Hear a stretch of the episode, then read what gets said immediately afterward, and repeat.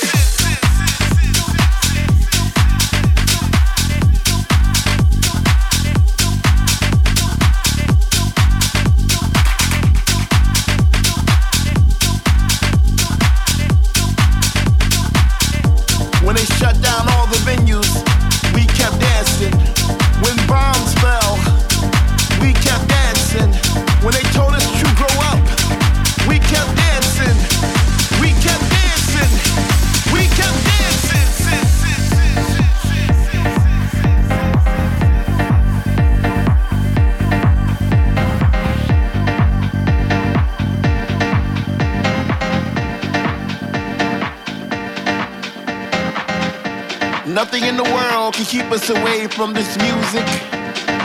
Sometimes I feel like this is all we got.